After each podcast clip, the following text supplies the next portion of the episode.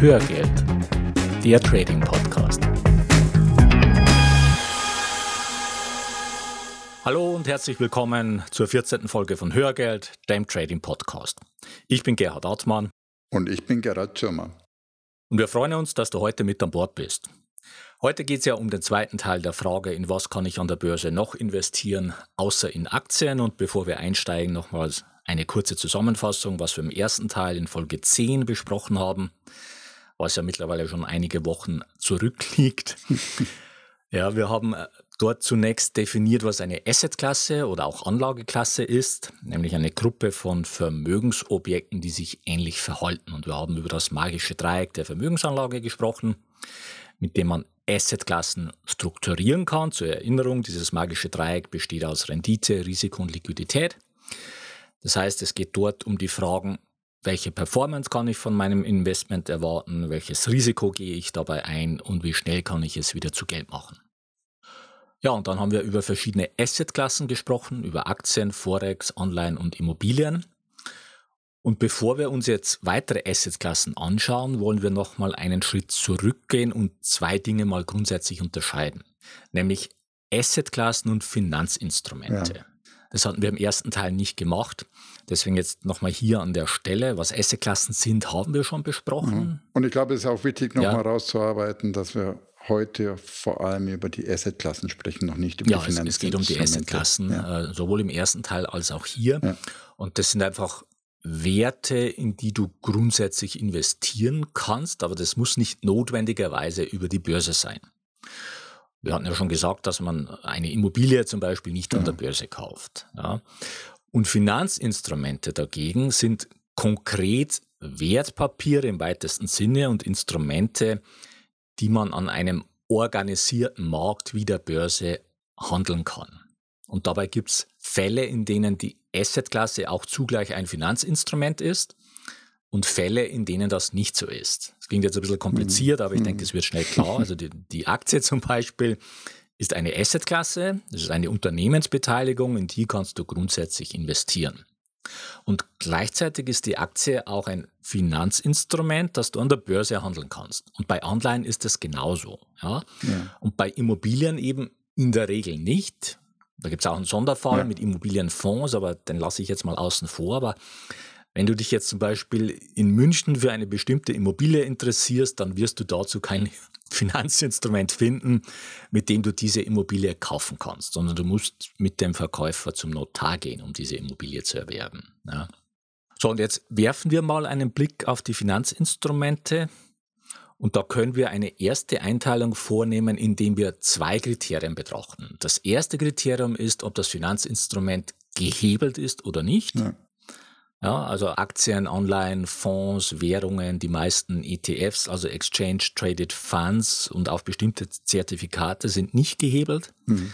Das heißt, sie bilden die Bewegung der zugrunde liegenden Assetklasse eins zu eins ab. Ja. Und dagegen sind die meisten Optionsscheine, Optionen, Futures äh, und CFDs Hebelprodukte und es gibt auch viele Hebelzertifikate. Und die Hebelprodukte, die steigen und fallen stärker als der zugrunde liegende Basiswert. Das heißt, man investiert damit in den Basiswert ja. praktisch gehebelt, wie der Name schon sagt. Und bei manchen Hebelprodukten besteht auch eine Nachschusspflicht. Das bedeutet, du kannst dort mehr verlieren, als du eingesetzt hast. Das ist zum Beispiel bei Futures der Fall, aber auch bei den weit verbreiteten CFDs. Übrigens auch bei Immobilien, ja. wenn wir genau hinschauen. Ja. Ja. Stimmt, ja. Spätestens dann, wenn du deine Heizung reparieren musst. Ja, ja, klar. Gut, wobei es halt dann nicht als Finanzinstrument äh, genau. verbrieft genau. ist, aber der, der, Effekt ist derselbe, ja. ja. Aber jetzt bei diesen CFDs zum Beispiel, da will ja die, die Finanzaufsicht BaFin diese Form verbieten. Also die will, wenn mhm. überhaupt, dann nur noch eine Form von CFDs, wo man keine Nachschusspflicht mehr hat als, als Privatinvestor äh, bzw. Als, als privater Trader. Ja, die Nachschusspflicht ist auch das, was für mich die, die eine sehr große abschreckende Wirkung hat. Ja, wir kommen nachher nochmal dazu. Hm. Äh, man muss sich das auch wirklich genau anschauen, ja. weil das kann richtig böse enden. So, und das zweite Kriterium für eine Einteilung von Finanzinstrumenten ist, ob es ein Emittentenrisiko gibt. Fonds und die physisch replizierenden ETFs zum Beispiel, die gelten als sogenanntes Sondervermögen. Wir haben darüber schon mal gesprochen und die haben deshalb kein Emittentenrisiko. Das bedeutet, wenn die Fondsgesellschaft, die den Fonds oder den ETF aufgelegt hat, insolvent wird, dann hat das keine Auswirkung auf den Wert der Fondsanteile. Das ist erstmal äh, mhm. beruhigend zu wissen. Dagegen hast du bei allen Zertifikaten, bei allen Optionsscheinen und CFDs ein Emittentenrisiko. Das heißt, wenn die Bank, die das Zertifikat aufgelegt hat, insolvent wird, dann steht es schlecht um dein investiertes Geld. Ja, die, die Besitzer von Lehman-Zertifikaten zum Beispiel, die haben das leidvoll erfahren. Und, und jetzt kommen wir nochmal zu den CFDs zurück, auch Kunden des CFD-Brokers Alpari zum Beispiel, Alpari, wir erinnern uns, ist äh, Konkurs gegangen, als die Schweizer Notenbank schlagartig die Stützungskäufe für den Euro eingestellt hat und mhm. der Euro innerhalb einer Sekunde 30 Prozent gegenüber dem Schweizer Franken verloren hat. Und wer zum Zeitpunkt der Insolvenz von Alpari CFD-Positionen offen hatte, der hatte Pech. Und es ist ein, eigentlich ein schönes Beispiel für unterschiedliche Risiken im Falle von CFDs. Und zwar, Gerald, wir waren ja beide betroffen. Ja, genau. Ich glaube, du, du hast vorher noch die Kurve gekriegt, kannst du nachher noch mal was ja. dazu sagen. Aber ja, und ich hatte auch Alpari mit als einen der größten und solventesten Anbieter am Markt äh, wahrgenommen vorher. Ja. Äh, und war dann auch völlig überrascht, dass es genau Alpari erwischt hat. Ja, ich denke, da hat es einige äh, kalt erwischt. Das war einfach nicht zu erwarten. Mhm. Und bei mir war es so, dass ich dort ja auch ein Konto hatte, aber mhm zu dem Zeitpunkt, äh, als das passiert ist, äh, hatte ich keine offenen Positionen. Ja. Man kann dort drei Fälle unterscheiden letztendlich. Also ich denke mal einige, die zu dem Zeitpunkt, ähm, als das mit Euro Schweizer Franken passiert ist, eine entsprechende Position bei Alpari als CFD offen hatten, die sind bestimmt in die Nachschusspflicht reingerauscht. Mhm weil der Ausschlag war so groß, dass einfach über den Hebel das eingezahlte äh, Kapital in vielen Fällen sicher nicht ausgereicht hat, was allein schon eine ziemlich äh, bittere Erfahrung sein kann.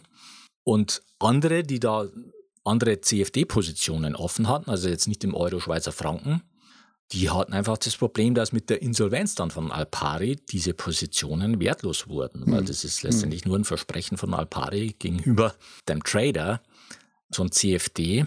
Und damit hat da voll das Emittentenrisiko zugeschlagen. Und die mhm. einzigen, und dazu gehörte ich, die einzigen, die da mit einem blauen Auge davon gekommen sind, sind diejenigen, die zu dem Zeitpunkt keine Positionen offen hatten. Also auch, ja. ich meine, zum Zeitpunkt der, der Insolvenz dann, ja.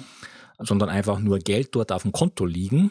Und wir haben dieses Geld gekriegt. Das war zwar ein spannender, nervenaufreibender Prozess, Letztendlich hat dort die britische Einlagensicherung äh, gegriffen.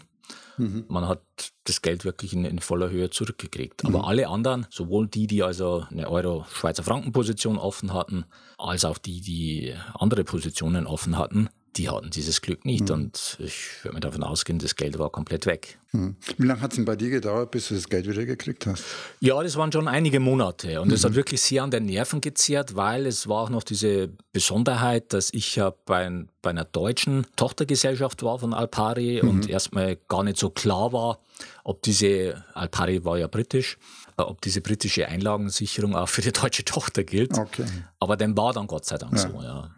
Ich glaube, an der Stelle haben sie inzwischen auch nachgesteuert. Das ist, äh, die EU hat dann nachgesteuert. Ich glaube, die Auszahlung ja. muss jetzt inzwischen binnen, nagel mir nicht fest, sieben Tagen erfolgen. Okay. Wenn die Einlagensicherung greift. Aber ich glaube, bei dir war eher der Prozess, bis klar war, ob sie greift oder nicht und wer ja, da ja. die Verantwortung übernimmt. Hm. Genau. Also es war relativ kompliziert, aber äh, es ging nochmal gut aus. Ja, und ich hatte vorher einfach aber einfach nur durch reines Glück zufällig mein Apari-Konto aufgelöst. Äh, ja. Und die hatten wirklich eine Woche vorher habe ich das Geld auf dem Konto gehabt, ohne überhaupt eine Ahnung oder einen Plan zu haben, äh, dass, dass, das, dass das passiert. Gut, das hat niemand gehabt. Also es war reines ja, Glück, das hat, ja, dass ich genau dieses Konto aufgelöst habe. Ja, ja, äh, wir werden ja heute das Thema Finanzinstrumente nicht weiter äh, vertiefen können, aber ich möchte trotzdem noch auf einen Aspekt kurz eingehen. Und zwar sind ja Derivate Finanzinstrumente, die sich auf einen zugrunde liegenden Basiswert beziehen, wie zum Beispiel auf eine Aktie, auf eine Anleihe oder auf einen Rohstoff oder auf einen Index und so weiter. Mhm. Und das heißt, alle Zertifikate und Optionsscheine und Optionen und Futures und CFDs und dergleichen, das sind alles Derivate. Und das weltweite Volumen all dieser Derivate wird auf mindestens 700 Billionen Dollar geschätzt. Ja, also 700 Billionen mhm. Dollar. Die weltweite Wirtschaftsleistung jetzt im Vergleich dazu, also das äh, Bruttosozialprodukt der Welt quasi, liegt bei gut 73 Billionen äh, Dollar. Das heißt, mit diesen Derivaten wird der zehnfache Wert aller weltweit produzierten Güter und Dienstleistungen bewegt. Das ist, das ist praktisch eine Pyramide, die auf dem Kopf steht und die oben eine zehnmal so große Fläche hat wie unten. Das gibt schon manchmal zu denken welches mhm. große Wahnsinn. Rad da gedreht wird. Ja, Wahnsinn. Ja, und damit kommen wir jetzt zu einer weiteren Asset-Klasse. Gerald, jetzt geht es um die Kohle. Ja, also ums Cash auch sozusagen. Also erstmal, wann komme ich denn überhaupt in die Verlegenheit, dass ich eine größere Cash-Position aufbauen möchte? Na, vielleicht eventuell aus Zuflüssen oder Verkäufen und ich im momentanen Marktumfeld keine guten Einstiegschancen sehe. Oh. Und zweitens, wenn meine Strategie gerade am Markt nicht aufgeht und ich erinnere an die Empfehlung aus der letzten Folge, sich anti-martingal zu verhalten. Und drittens, grundsätzlich steht ja meist das Ziel dahinter, eine Reserve für günstige Einstiegsgelegenheiten zu halten. Ja. Vielleicht auch, um eine Einmalinvestition über einen längeren Zeitraum zu strecken um das Risiko eines punktuell schlechten Einstiegskurses zu minimieren. Also um ähnliche Effekte zu erzielen, die wir mit einem Aktiensparplan bekommen können. Und den haben wir ja schon öfters gerade für den Einstieg hier in den Folgen empfohlen. Ja, also es geht praktisch um einen gestuften genau. Einstieg. Hm. Genau. Also das hm. auch da kann ich mir gut vorstellen, dass man dass man eine Cash-Position aufbauen möchte. Ja. Langfristig gesehen sind natürlich Cash-Positionen im aktuellen Nullzinsumfeld eine echte Geldvernichtungsmaschine, selbst wenn man die Inflation außen vor lassen. Der eine oder andere kennt vielleicht die 72er-Regel und das ist nochmal eine ganz gute äh, Sache, um die, um die Zinseszinseffekte transparent zu machen. Die 72er-Regel ist eine Faustregel aus der Finanzmathematik und liefert Näherungswerte. Und die Formel ist ganz einfach. 72 geteilt durch Zinssatz ergibt eine Zahl, die die Zeit in Jahren äh, ausdrückt, die es braucht, um das eingesetzte Kapital zu verdoppeln. Also beim Beispiel bei einem Prozent, also 72 dividiert durch 1 ist 72. Äh, das heißt, ich brauche 72 Jahre bei einem Prozent, um das Kapital zu verdoppeln und das ist eine Menge Zeit. Anderes Beispiel bei 9 Prozent, also 72 dividiert durch 9, verdoppelt sich das Kapital in acht Jahren. Hm. Gut, was mache ich jetzt mit meiner Cash-Position? Es gibt die Möglichkeit natürlich erstens, sie auf dem Depotkonto stehen zu lassen. Und ich denke, bei Beträgen von 20.000 bis 30.000 Euro ist das absolut vertretbar. Äh, man muss ja auch schauen, der mögliche Zinsgewinn muss ja auch den Aufwand rechtfertigen, sich Alternativen zu suchen und diese auch umzusetzen. Naja. Die traditionelle Möglichkeit natürlich in Tagesgeld oder Festgeld umzuschiften. Das war in meiner Sicht relativ schwierig früher und sehr unflexibel. Du musstest dich für eine Bank entscheiden als erstes und warst dann komplett auf das Angebot dieser Bank angewiesen und auch, dass es über die Zeit gehalten werden kann. Und hier sind inzwischen auf dem Markt einige Fintech-Unternehmen in diese Lücke gesprungen und angetreten. Und ich habe mich da mal ein bisschen umgeschaut. Äh, ich war als erstes mal auf der Seite von Weltsparen. Ich denke, die sind hier in dem Bereich der Marktführer. Ich habe mir dann auch gleich ein Kundenkonto eröffnet, wieder mal mit dem Video-Ident-Verfahren. Diesmal hat es absolut perfekt funktioniert. Ich habe das gestern Abend um 21 Uhr durchgeführt. Das hat mich in Summe nicht mehr wie 30 Minuten gekostet. Und heute Mittag habe ich die Zugangs Daten bekommen und könnte jetzt theoretisch loslegen. Hm. Weltsparen, das steht jetzt mal nur exemplarisch für, für diese äh, Art der Portale, tritt als Vermittler für Tagesgeld- und Festgeldkonten auf. Und für die Geldtransfers kooperieren sie mit der MHB Bank. und sie sind mit 30 Partnerbanken am Start und deren Konditionen werden vermittelt an der, im Portal. Mhm. In Summe bieten die vier Kategorien an. Das ist einmal das Festgeld mit Laufzeit, zweitens Flexgeld, ein Festgeld mit Abschlägen bei vorzeitiger Kündigung.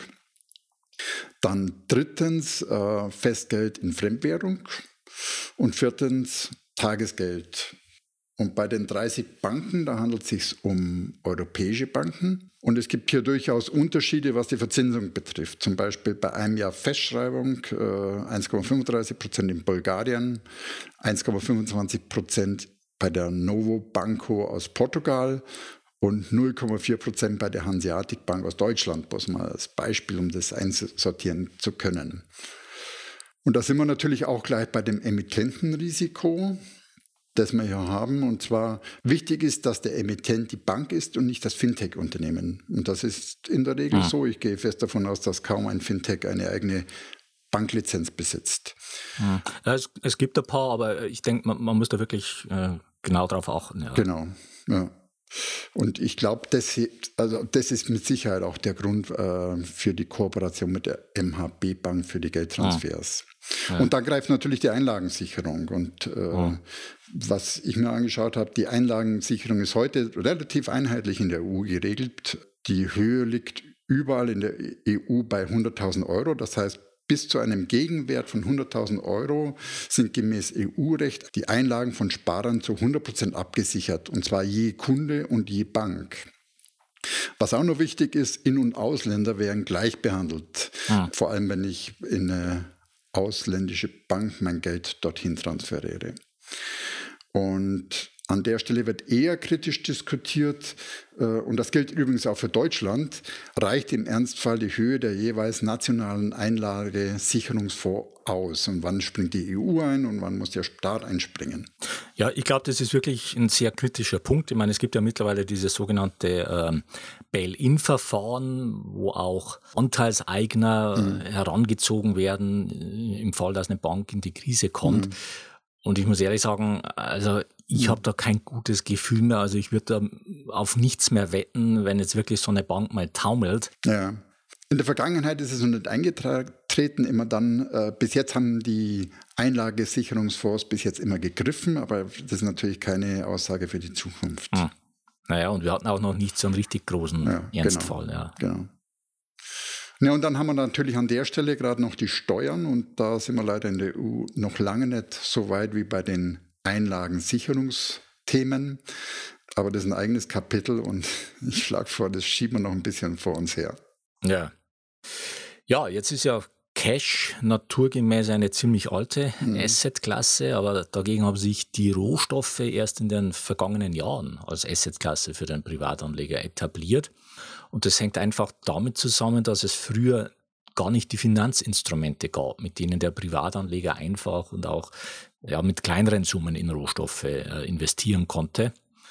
Und die Rohstoffe als Anlageklasse sind sehr breit gefächert. Da zählen der Bereich Energie dazu, das heißt also Öl, Benzin, Heizöl und so weiter. Dann der Bereich der Industriemetalle mit Aluminium, Kupfer, Blei und dergleichen. Dann die Edelmetalle, Gold, Silber, Platin, Palladium und die Agrarrohstoffe. Und hm. die sind selbst wieder sehr heterogen. Die reichen also von Mais über Weizen, Kaffee, Holz, Orangensaft, über Rinder bis hin zu den berüchtigten hm. Schweinebäuchen. Äh, das heißt, wir haben es also in Summe bei den Rohstoffen mit sehr unterschiedlichen Segmenten zu tun, die auch alle ihre Eigenheiten haben. Ja, und da könnte man natürlich auch gleich wieder die Ethikdiskussion beginnen. Ja, genau, das ist, ist nochmal ein, ein weiterer Aspekt, den da, ja. äh, über den man da auch lang philosophieren könnte. Ja. Aber es gibt ein Spezifikum bei den Rohstoffen und das sind einfach saisonale Preisentwicklungen und Schwankungen. Wir, wir sehen ja da oft Schwankungen während des Jahres.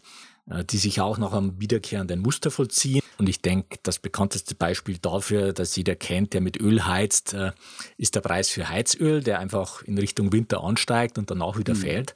Aber es gibt auch sehr langfristige Zyklen, die man bei Rohstoffen beobachten kann. In den 50er und 60er Jahren zum Beispiel, da haben die Rohstoffe vor sich hingedümpelt, also das waren zwei Jahrzehnte. Und dann kamen die 70er, da gab es sehr hohe Inflationsraten äh, und die beiden Ölkrisen, wo auch der Ölpreis entsprechend hochgeschossen ist. Und das war das Jahrzehnt der Rohstoffe. Da sind also die Rohstoffe in Summe um mehr als 200 Prozent gestiegen. Mhm. Und dann folgten wieder 20 lange Jahre, also das ging dann bis 2002, wo es in Summe abwärts ging. Und dann ab 2002 wieder rasant nach oben. Damals war vor allem das, das Thema der, der Rohstoffhunger von China. Und das ging dann bis 2008. Und seitdem geht es unter starken Schwankungen wieder bergab. Und vom 2008er hoch ist ein Rohstoffindex, nämlich der CRB, äh, bis 2016 um 65 Prozent gefallen. Mhm. Ja, also mhm. er hat sich zwar mittlerweile wieder etwas erholt, liegt aber immer noch auf dem Niveau von Mitte der 70er Jahre. Ich meine, das muss man sich mal vorstellen. Mhm. Und ähm, wir haben auch mal den Langfristchart in die Show Notes reingestellt, also schau dir das dort mal an dann bekommst du einfach ein erstes Gefühl für diesen Markt. Hm. Und das bringt uns auch schon zu einer ersten Erkenntnis in Bezug auf Rohstoffe. Ein Langfristinvestment in diese Assetklasse Rohstoffe macht aus unserer Sicht keinen Sinn. Mit Ausnahme von Gold. Äh, Gold hat unter den Rohstoffen eine Sonderstellung als sicherer Hafen und Krisenschutz. Da kann man natürlich drüber nachdenken, dass man sich da längerfristig äh, engagiert. Aber ansonsten machen Rohstoffe langfristig keinen Sinn aufgrund dieser langfristigen Zyklen, die ich vorhin erwähnt habe, die, die bei Rohstoffen auftreten und auch wegen der Finanzinstrumente, die dafür zur Verfügung stehen, weil diese Finanzinstrumente so verlockend die mittlerweile äh, klingen und, und so einfach die auch ausschauen, aber die basieren auf den Rohstoff-Futures, mhm. also den mhm. zugrunde liegenden Terminkontrakten. Ja, und dadurch kommt es einfach immer wieder zu sogenannten Rollverlusten und die fressen einfach zu viel an Rendite auf. Okay. Ja, also okay. das, das ja. macht keinen Sinn. Was allerdings schon interessant sein kann, ist der Umweg über Rohstoffunternehmen. Das heißt, in dem Fall würdest du nicht direkt in die Assetklasse Rohstoffe investieren, sondern in Aktien von Unternehmen, die im Rohstoffgeschäft tätig sind und von steigenden mhm. Rohstoffpreisen profitieren. Mhm. Ja, das heißt, damit bewegst du dich in einer ja, gemischten Assetklasse, einer Hybridklasse aus Aktien und Rohstoffen. Und natürlich ist es da auch weiterhin wichtig, dass man sich die grundlegende Entwicklung der Rohstoffe anschaut. Mhm. Aber da kann man das Ganze schon längerfristig angehen. Ja. Ja, und man kann natürlich noch in viele andere Dinge investieren. Wein, ja. Oldtimer. Wenn du mit einem Weinkenner sprichst, der belächelt die Renditechancen am Aktienmarkt, äh, wirst du schnell feststellen, oder Oldtimer. Ein Freund von mir hat sich darauf spezialisiert äh, und wer den Markt verfolgt hat, der wird blass, wenn du schaust, was die Wertsteigerung von bestimmten Modellen in den letzten Jahren erbracht hat. Ja. Was allerdings hier nicht zu unterschätzen ist, in beiden Fällen ist absolutes Spezial-Know-how erforderlich und für mich funktioniert es nur dann, wenn es wirklich das ein spezielles Hobby ist, mit dem man sich auseinandersetzt. Wenn ich damit Aktien vergleiche, das ist dagegen äh, relativ einfach zu verstehen und auch handzuhaben. Ja, das sehe ich genauso. Und äh, eine weitere Assetklasse, die da auch ganz gut dazu passt, ist Kunst. Das ist eigentlich noch mhm. extremer. und auch dafür gibt es natürlich kein Finanzinstrument, mit dem ja. du in Kunst an der Börse investieren könntest. Und für die meisten von uns ist auch Kunst als Assetklasse einfach aufgrund der preislichen Dimensionen, aber auch, wie du schon gesagt hast, aufgrund des Know-hows, das man dafür benötigt, nicht interessant. Darum möchte ich da jetzt auch nicht weiter drauf eingehen, aber ich möchte hier noch auf einen Aspekt hinweisen, der mir im Zusammenhang mit Sotheby's aufgefallen ist. Und zwar ist Sotheby's der größte börsennotierte Kunstauktionator. Und was auffällt ist, dass der Kurs der Sotheby's-Aktie in der Vergangenheit bei größeren Marktkorrekturen oft schon zu fallen begonnen hat, bevor der allgemeine Markt ah. gefallen ist. Okay. Ja, und ich habe da auch zugegeben eine spekulative Hypothese dazu, aber ich habe eine Hypothese dazu. Es könnte unter Umständen damit zusammenhängen, dass die Kunden von Sotheby's mhm. die Vermögenden dieser Welt sind.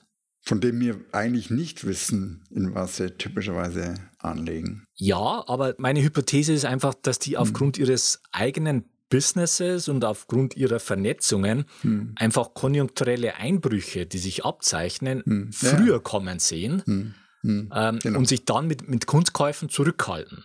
Ja, hm. Und das schlägt sich dann eben schnell im Kurs von Sotheby's nieder, weil deren Gewinn natürlich von den erzielten Preisen bei diesen Auktionen hm. abhängt. Mhm. Ja, also könnte eine Erklärung sein, ich kann es nicht wirklich verifizieren, aber ich habe mal die Charts dazu in die Show Notes reingestellt. Schau es dir einfach mal an. Hm. Ja, sehr spannend. So, und damit kommen wir zum Gesamtfazit äh, der beiden Folgen zum Thema Assetklassen. Und da ist unsere erste Botschaft, dass wir ein gestuftes Vorgehen beim Handel an der Börse empfehlen. Und die erste Stufe und damit die Grundlage ist, dass du dich über die Börse am wirtschaftlichen Erfolg von Unternehmen beteiligst. Und das kannst du einfach und ohne viel Erfahrung über einen Sparplan auf ETFs umsetzen, so wie wir das in Folge 5 beschrieben haben. Und in der zweiten Stufe solltest du dann lernen, wie du die richtigen Aktien für einen langfristigen Vermögensaufbau auswählst. Die Aktie ist die Anlageklasse, die Assetklasse und das Finanzinstrument, mit dem du am besten von erfolgreichen Unternehmen profitierst. Hm. So, und in der dritten Stufe kannst du dich dann dem Traden widmen. Das kannst du mit Aktien machen, das kannst du natürlich auch mit anderen Finanzinstrumenten machen. Aber es macht einfach aus unserer Sicht keinen Sinn, dass du dich bei deinen Börsenaktivitäten als erstes auf, ich sag mal, Forex-Trading oder auf Futures oder Optionen stürzt, ohne Stufe 1 und Stufe 2 umgesetzt zu haben. Und die zweite Botschaft ist, dass du das Finanzinstrument, mit dem du irgendwann mal handelst, genau verstehen musst. Hm. Die Finanzinstrumente, die sind einfach alle sehr spezifisch und es ist eine völlig andere Welt, ob du jetzt Futures handelst oder CFDs oder ob du mit Optionen handelst. Ja, das ist ein völlig hm. anderes Geschäft. Und wenn du die Funktionsweise deines Finanzinstruments nicht komplett verstehst, dann wird das in der Regel nicht gut für dich ausgehen. Ja, es gibt ja von Warren Buffett auch das äh, Zitat, investiere nur in das, was du wirklich verstehst. Ja, das kann man nur unterstreichen. Er hat zwar, glaube ich, primär auf die Geschäftsmodelle ja, der Unternehmen äh, bezogen, in die er investiert, aber das gilt natürlich genauso für, für ein Finanzinstrument. Ja. ja. ja, und damit kommen wir zu unserem Pick der Woche. Und Gerald, wir beide haben ja an Ostern fleißig Ostereier gesucht und auch jede Menge gefunden. Und ich habe auch eine ganze Truppe von Schokohausen gefunden. Aber okay. Ich nicht. Was wir nicht. Ja, ich schon, doch, doch, aber was wir nicht. Schon, aber die sind mir eher ja. zugeflogen. okay. Aber was wir beide einfach nicht gefunden haben, ist ein Pick der Woche. Äh, der hat sich so gut versteckt, dass wir da einfach keine Chance hatten. Mhm. Aber die gute Nachricht ist, in der nächsten Folge von Hörgeld wird es ihn wieder geben. Genau. Und deswegen an dieser Stelle vielleicht nur ein kurzer Update zum DAX. Der hat nämlich gestern, also wir nehmen jetzt diese Folge hier heute am Dienstag auf, der hat gestern Montag einen Satz von über 400 Punkten nach oben gemacht, äh, nach der Wahl in Frankreich am Sonntag und hat damit ein neues Allzeithoch erreicht und hält das momentan auch noch, dieses Allzeithoch. Hm, diese Bewegung habe ich ja schon wieder mal völlig absurd empfunden. Aber so ist ja, es. Ja, so ist die Börse manchmal. genau. Aber ich meine, solange es nach oben geht, da gibt es Schlimmeres. Ja. So, und damit kommen wir jetzt zu unserer Bitte in eigener Sache. Wenn dir unser Podcast gefällt, dann würden wir uns freuen, wenn du eine kurze Rezension in iTunes reinstellst. Das geht ganz einfach und schnell und hilft uns, im Ranking weiter nach oben zu kommen und besser gefunden zu werden und ist für uns eine zusätzliche Motivation, mit Hörgeld weiterzumachen. Und wir freuen uns auch über Likes auf facebook.com slash Hörgeld. Und wenn du Fragen oder Anregungen für uns hast oder wenn wir bestimmte Themen vertiefen sollen, dann schreib uns bitte an feedback.hörgeld.com oder nutze die Kommentarfunktion auf unserer Webseite hörgeld.com. So viel für heute. Die Shownotes zur heutigen Sendung mit ergänzenden Charts und Links findest du unter hörgeld.com slash 014. Bleibt noch der Ausblick auf die nächste Folge. Da geht es um die Frage, wie funktioniert Trendfolge. Bis dahin eine gute Zeit. Ja, mach es gut und wir wünschen dir weiter viel Spaß mit dem Thema Börse. Und wir laden dich ein, auf diesem Weg die Verantwortung für deine Vermögensanlage selbst in die Hand zu nehmen. Die Geschichte geht weiter. Thank you.